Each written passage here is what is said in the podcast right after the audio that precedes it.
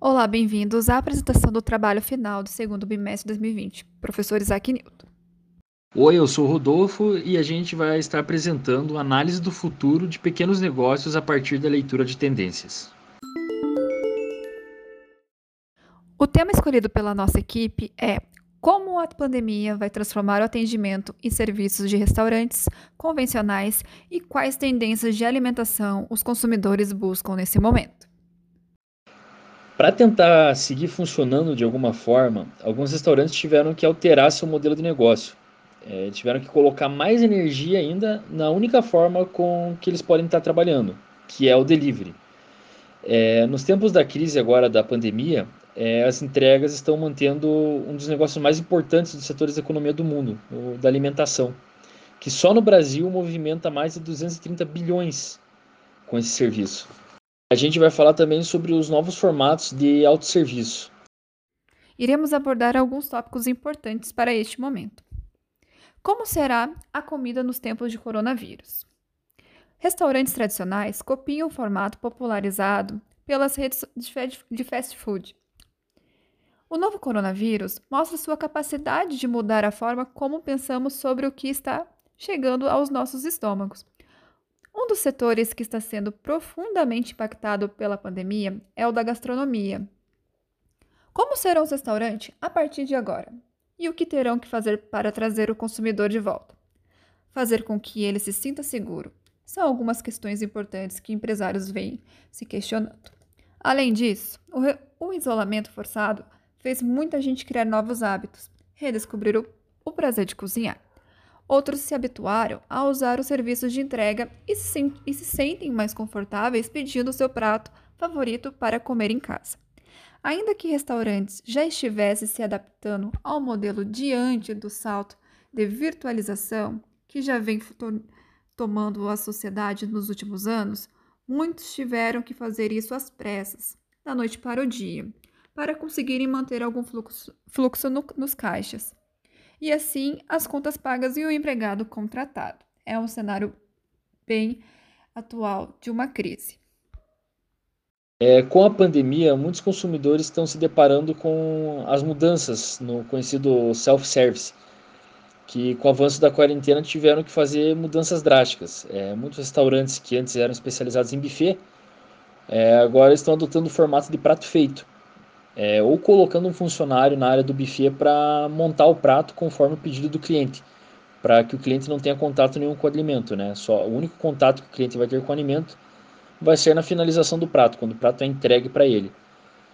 É, um outro modelo que já era conhecido internacionalmente, que vem crescendo cada vez mais no Brasil, principalmente agora com a pandemia, seria o grab and go, que as refeições ficam dispostas em máquinas ou expositores e são vendidas porções ou refeições completas, que podem ser compradas na, e consumidas pelo cliente no local ou para onde o cliente quiser levar, se quiser levar para casa, para o serviço, né? Ele tem essa maleabilidade. Falando mais um pouquinho sobre o delivery, que deve continuar crescendo no pós-pandemia, ele ainda vai ter alguns desafios, né? Mas antes a parte boa.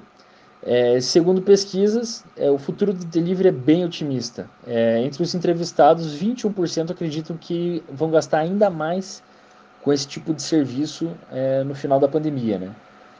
É, apesar desses dados serem bem promissores, o setor ainda tem algum desafio a ser superado. 51% é, da, dos entrevistados afirmaram que já deixaram de comprar em algum restaurante por causa do serviço de delivery ou porque a embalagem veio com problemas, falta de lacre, comida desarrumada, até vazando às vezes, né? É, Para especialistas do segmento, algumas medidas que vão ajudar a melhorar essa experiência do consumidor é, são reforçar ações que ajudem a cortesia do entregador, é, investir em embalagens, é, embalagens lacradas, higiênicas e que mantenham a temperatura da comida além de cuidar para que o processo de entrega garanta a integridade do produto, até porque ninguém gosta de receber um prato todo bagunçado, né? Restaurantes convencionais também entraram na onda do drive-thru, o que era somente visto por redes de fast food. Em algumas cidades do Brasil já estão funcionando a modalidade. Eles tiveram que implantar esse serviço para manter seus clientes, reinventar o próprio negócio e continuar a oferecer uma nova experiência. A divulgação do serviço é feita pelas redes sociais. O cliente pode fazer a encomenda por telefone, do carro ou até mesmo antes de sair de casa. E espera a encomenda dentro do próprio carro. Cada pedido leva em torno de 25 ou 30 minutos, em média, para ficar pronto. O pagamento pode ser feito por maquininhas, por aproximação para cartões, que tem essa funcionalidade, ou, e tudo é higienizado e o contato é o menor possível. Assim, protegendo né, todas as pessoas do risco da contaminação do vírus. Efeitos na economia também já pode ser percebido, como por exemplo em manter os agregados nos estabelecimentos.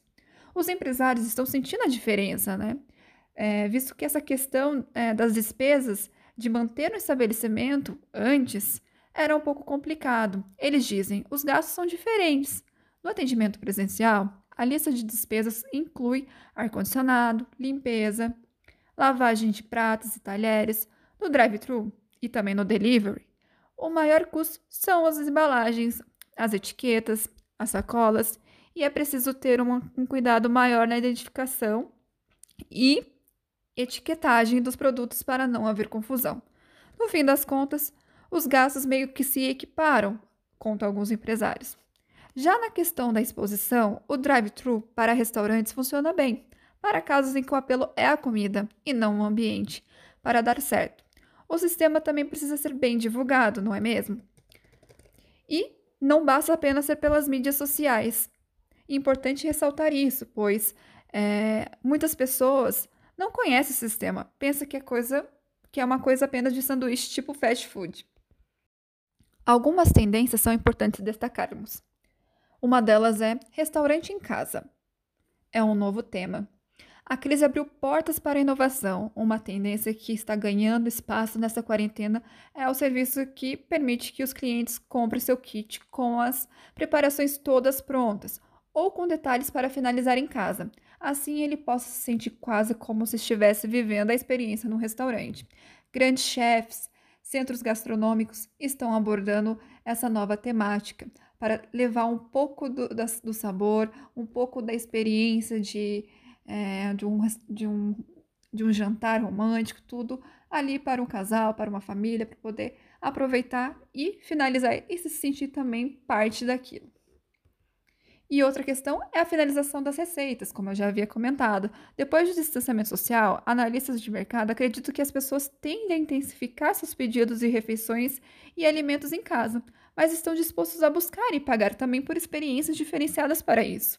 Ao permitir que os clientes possam fazer parte do processo de execução da receita, os restaurantes conseguem também tornar, tornar mais tênue o que separa uma refeição em casa do que uma, uma experiência de sair para comer. E isso é o cenário para os novos é, negócios após pandemia.